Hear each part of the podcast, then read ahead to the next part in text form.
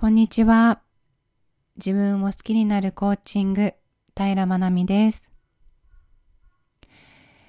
今日のテーマは、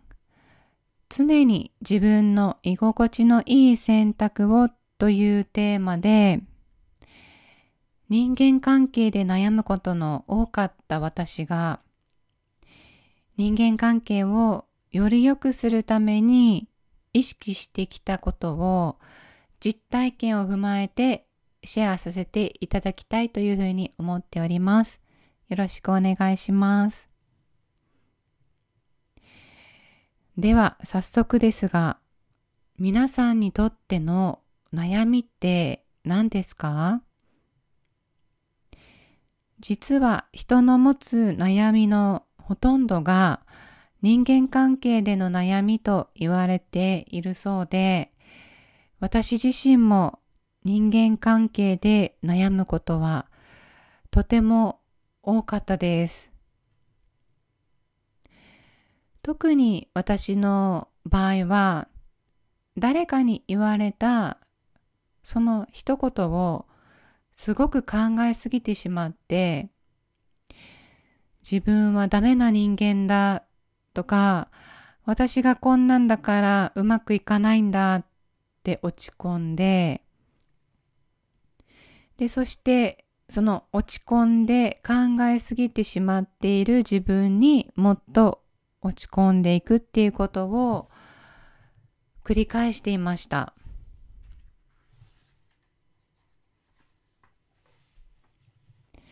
特に私が人間関係で疲れてしまう原因は無意識なんですけれども自分よりも相手のことを優先してしまって相手に合わせることが当たり前でなかなか自分の意見を相手に伝えることっていうのができなかったんですよね。なので例えば誰かにきつい言葉を言われたとしても誰かがまた第三者がそれを聞いてて周りがそれはおかしいでしょってもしあったとしても私の場合は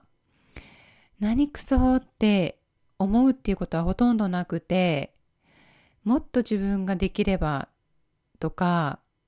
もっと自分がうまくやれればっていうふうにその相手から言われたその言葉にプラスして自分でも自分のことを責めてしまって自分のできていないところを探してしまう。そしてどんどんネガティブな気持ちになっていってしまうっていうことを繰り返し行っていました。でその時の私には攻撃してくる方トゲトゲしてくる方から距離を置くとか付き合う人を選ぶっていう概念はなくてもしトゲトゲした人がいたとしても時が経てばきっと良くなるよねっていうふうに思って今我慢すれば自分さえ我慢できればっていうふうに我慢する選択をとってきていました。そしてもっと頑張るために必死になって知識を深めたりとか努力もしてきました。ただ実はどんなに努力しても根性で乗り切ろうとしてもその環境では成長することは難しいんです。なぜかというと人が成長するために必要なことそれはセルフイメージですどんなに知識だったりとかスキルを習得してもセルフイメージが低いままでは自分の実力を発揮することはできないんですよね。コーチングではエフィカシー自己能力の自己評価という言葉があります。このエフィカシーは自分で自分のことを自分なら大丈夫、自分ならできるっていうふうにどれだけ自己評価できているかっていうことになるんですけれども、エフィカシーをどれだけ高くいられるかで結果は大きく変わってきます。なので、現実を変えるためには、セルフイメージを高める必要があるんですけれども、このセルフイメージは人からかけられた言葉でも作られるので、周りからできないと言われ続けているとなかなか現実を変えることは難しいんです。この理論を知ったときに、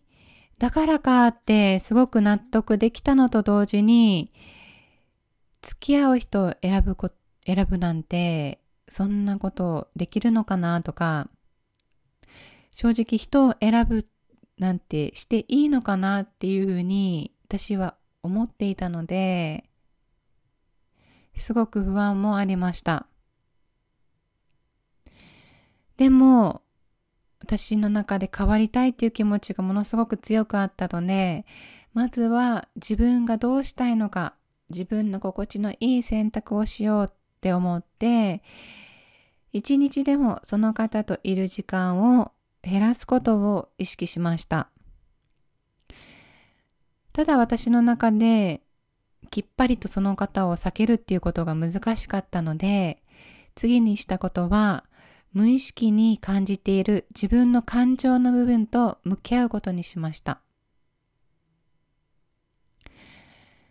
例えば、今目の前のトゲトゲしている人に対して私はどんな感情を感じてどう思っているんだろうこれを考えたときに、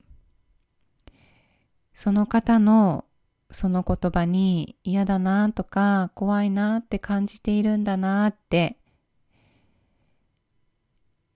いうことを気づいてで無意識にその感情に伴って声が小さくなってしまうっていう行動をとっていたんだなって気づきました。そしてここに目の前の人を怖いと感じる足かせが過去にあったことにも気づくことができたんです。私自身が無意識に同じ行動を同じ出来事を起こす行動をとっていたのかもしれないと気づくことができました。そのことに気づいたときに、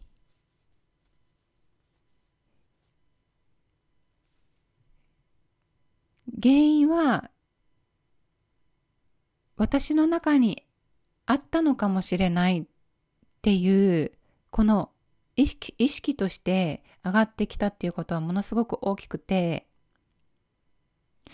例えば今までは無意識に関わることを避けていたことが、じゃあ自分から声をかけてみようとか、行動が取れるようになっていきました。ただこの時の感情は、もともと怖いっていう感情があった方だったので、不安もあったんですけれども、自分が嫌われているかもしれないとか、できていないって思われているかもしれないって思っているのは、実はネガティブな部分を私自身が見ているだけで、本当はそうではないのかもしれないっていうふうに捉え方を変えていった関わりっていうのはすごく大きかったです。そうすると今まで苦手意識があった方との会話も増えるようになっていきました。ただ、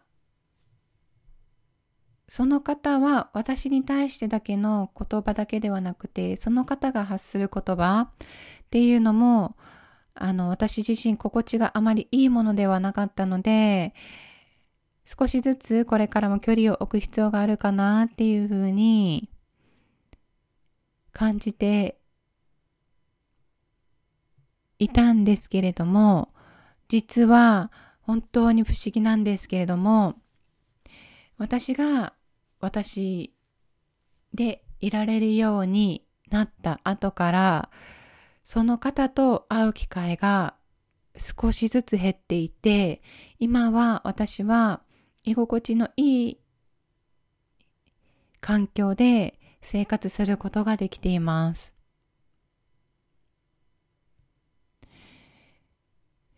この原因なんですけれども、私たち人には一人一人コンフォートゾーンっていうのがあって、私の私らしい行動によって相手の方のコンフォートゾーンが揺れて自然と私自身が私でいられるような空間っていうのが引き寄せて起きていったんだなっていうふうに私は感じています。繊細な気質の方は無意識に自分よりも相手を優先してしまって辛くなってしまうことも多くあると思います。でも一番そばにいる自分のことを大切にするために自分の心地のいい選択を一つでも取れること、それは決してわがままなことではありません。まず自分の感情に気づくことだったりとか、あとは心地のいいっていう選択を取れるようになること。それが少しでも自分の感情を大切にすることであれば、優先していただきたいなっていうふうに感じています。今日の音声配信は以上になります。最後まで聞いていただきましてありがとうございました。